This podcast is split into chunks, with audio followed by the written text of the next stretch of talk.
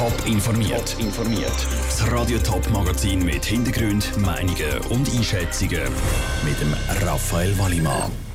Wieso sich Schaffhauser Anwohner über längere Öffnungszeiten von Restaurants freuen und wieso Katzen viel mehr als nur herzige Haustiere sind, das sind zwei von den Themen im Top informiert. Wer im Sommer an einem schönen Wochenende von im Restaurant hockt oder in der Gartenarbeit, der hat Schaffhausen bis jetzt spätestens um halb eins müssen reinzügeln. Nicht so aber im nächsten Sommer. Der Stadtrat schiebt die Polizeistunde am Wochenende nämlich eine Stunde hindern. Wieso der Entscheid sogar die Anwohner freut, im Beitrag von Daniel Schmucki. Wenn der Beizer, der Kellner oder die Barfrau am halb eins am Morgen gesagt hat, dass Gäste jetzt reinzügeln müssen, sind viele nicht happy gewesen. Sie haben es nicht verstanden, dass sie trotz der warmen Temperaturen nicht mehr auf der Terrasse hückeln dürfen. Dass Gäste in diesem Sommer noch in erste Stunde später, also um halb zwei, reinzügeln müssen, freut der Bruno Greuter vom Güterhof Schaffhausen sehr. Der Entscheid bringt viel an den Gastgeber, bringt aber auch viel natürlich an den Gästen, die wirklich länger draußen sein Und ich glaube, wenn man das sauber mit den Gästen kommuniziert und ihnen auch zeigt, was für Eigenverantwortung das sie haben, dann denke ich mir, gibt es da kein Problem. Weil wenn die Terrasse äh, früher noch zu ist, dann stehen sie früher auf und das gibt auch Lärmemissionen. Bis jetzt war das Problem meistens, gewesen, dass viele Gäste einfach neben der Restaurantterrasse oder der Bar gestanden sind und dort weiter getrunken und weiter geredet haben, weil sie einfach nicht wollen hocken.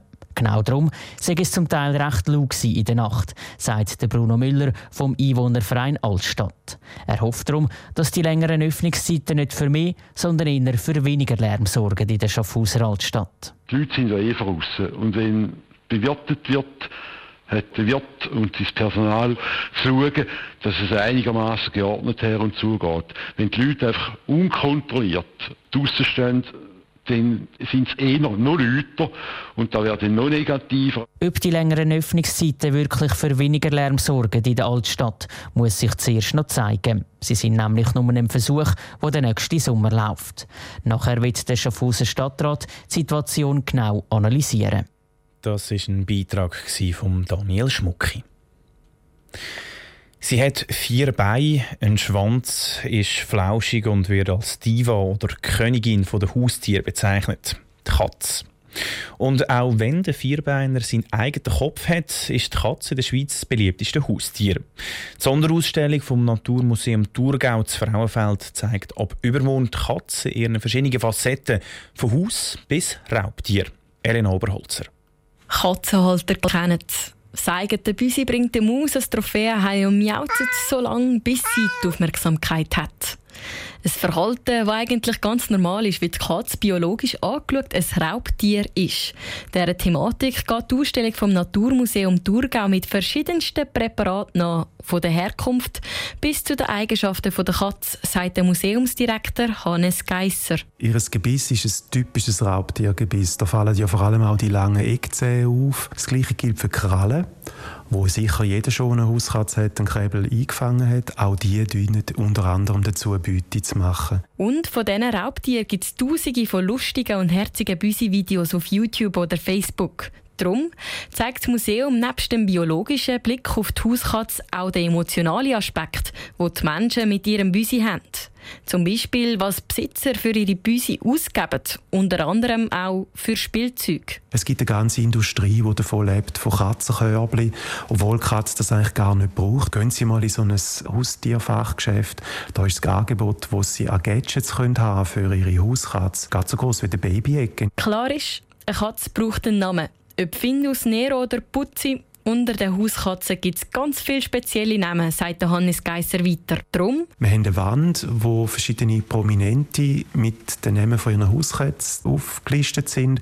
Und wir wollen dort dann auch eine Namensseparade installieren, wo die Leute den Namen von ihrer Hauskatze an die Pinnwand kleben Es gibt auch etwas für die Leute, die die Katzen nicht so gerne haben, weil sie ihnen in den Garten schiessen. Zwar mit dem Tipp, frischen Kaffeesatz sammeln und während sechs Tagen den im Garten verstreuen. Die Katze hat den Kaffeesatz in den Pfoten, wenn sie dort ihr Geschäft verrichtet, nimmt den Kaffeesatz heim, irgendwann tut sie sich putzen, schlägt die Pfoten an und dann kommt sie den Bitterstoff auf die Schleimhäute über. Den bitteren Geschmack hat die Katze gar nicht gern und wenn sie wieder einmal im gleichen Garten geht und das Gleiche durchmacht, dann lässt sie es beim dritten Mal lieber bleiben.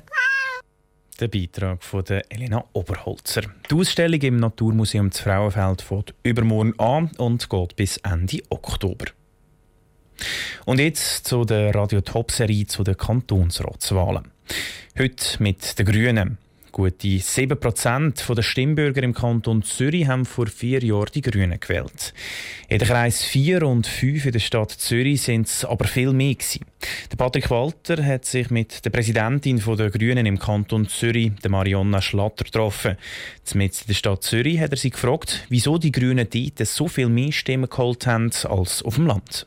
Auf dem Helvetia-Platz, ganz in der Nähe von der Langstrasse, treffe ich mich mit äh, Marionna Schlatter. Sie ist Präsidentin der Grünen im Kanton Zürich. Da in diesen Stadtkreisen 4 und 5 haben die Grünen bei den letzten Kantonsratswahlen 15% Stimmen können holen, so viel wie sonst nirgends. Nach wie vor ist die Langstrasse die Ausgangsmeile der Stadt Zürich. Die Quartiere werden aber auch immer mehr zu Wohnquartieren, zu modernen Wohnquartieren. Etwa 40'000 Leute leben hier. Frau Schlatter, Wieso sind die Grünen ausgerechnet in diesen Quartieren so stark?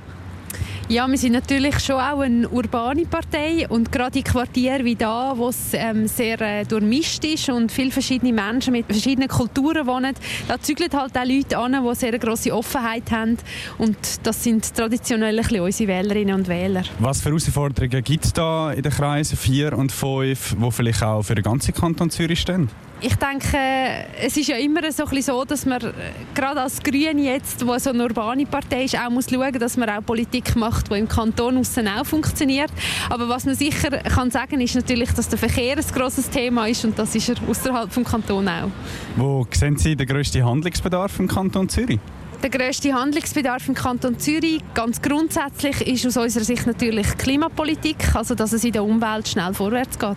Das Ziel muss natürlich sein, bis 2050 auf Null mit den Emissionen und das umfasst natürlich alles vom Verkehr über den Gebäudebereich und so weiter.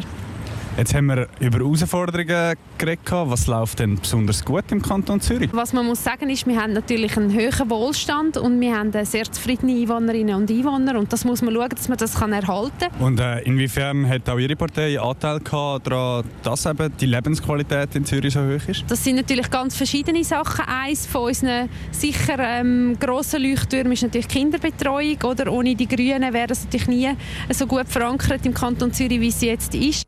Marionna Schlatter von den Grünen und der Patrick Walter auf dem Helvetia-Platz Zürich. Am 24. März wird der Kantonsrat Zürich neu gewählt. Alle Beiträge zu den Kantonsratswahlen gibt es auf toponline.ch zum Nachlesen. Top informiert, auch als Podcast. Mehr Informationen gibt es auf toponline.ch.